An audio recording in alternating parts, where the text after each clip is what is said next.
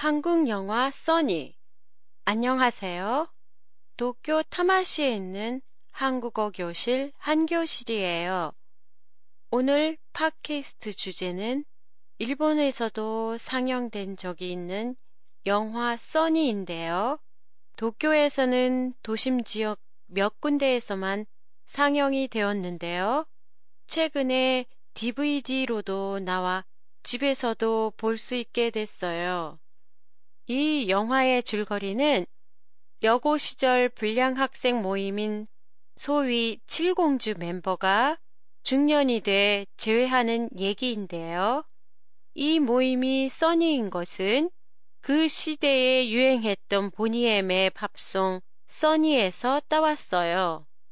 학교 축제 때 말썽을 일으켜 전원 무기정학, 그리고 몇십 년이 지난 후 우연히 병원에서 만난 옛날 써니의 리더는 폐암으로 남아있는 수명은 두 달. 리더의 부탁으로 옛날 멤버들을 찾아다니게 됩니다. 장면 사이사이에는 고교 시절을 회상하는 장면도 나오고요.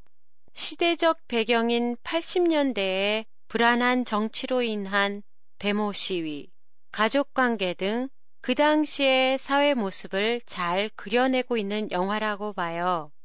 이 영화를 보면서 아, 그랬었지 라고 저도 회상에 잠길 때가 많았어요. 써니의 이름을 지어준 별이 빛나는 밤의 프로그램 진행자 이종환 씨의 목소리도 그대로 들리고 처음에는 이종환 씨의 이름이 생각이 안 나서 이름을 생각해내는데 꽤 시간이 걸렸지만요. 그리고 그때는 교복 자율화로 지금처럼 교복이 아니고 사복 차림으로 학교에 등교했었어요.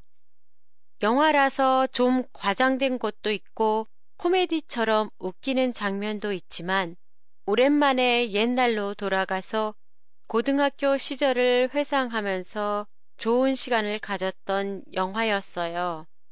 팟캐스트에 대한 여러분의 의견이나 감상을 보내주세요.